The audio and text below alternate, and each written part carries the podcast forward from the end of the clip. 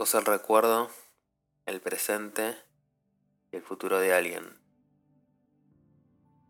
El vacío que a veces sentimos es real. Son piezas que vamos perdiendo y que vamos encontrando en el camino, en el momento y lugar indicado. El tiempo es todo el tiempo al mismo tiempo.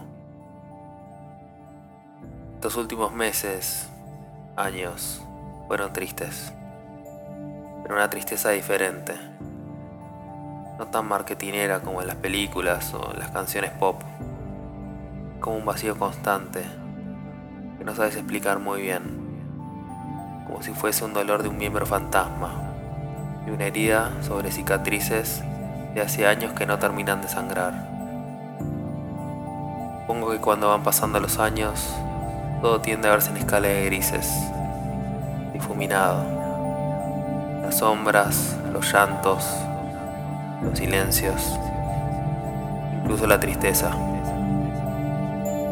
Al principio trata de llenar esos vacíos, repararlos, pero no se da cuenta que ese no es el camino. Los vacíos te convierten en quien sos hoy. Uno nunca está realmente preparado para dejar ir.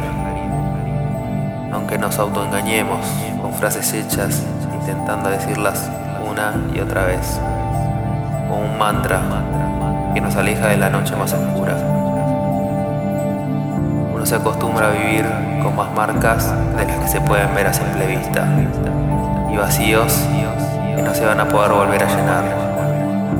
No son parte de uno para siempre y aprendes a seguir adelante con eso día a la vez.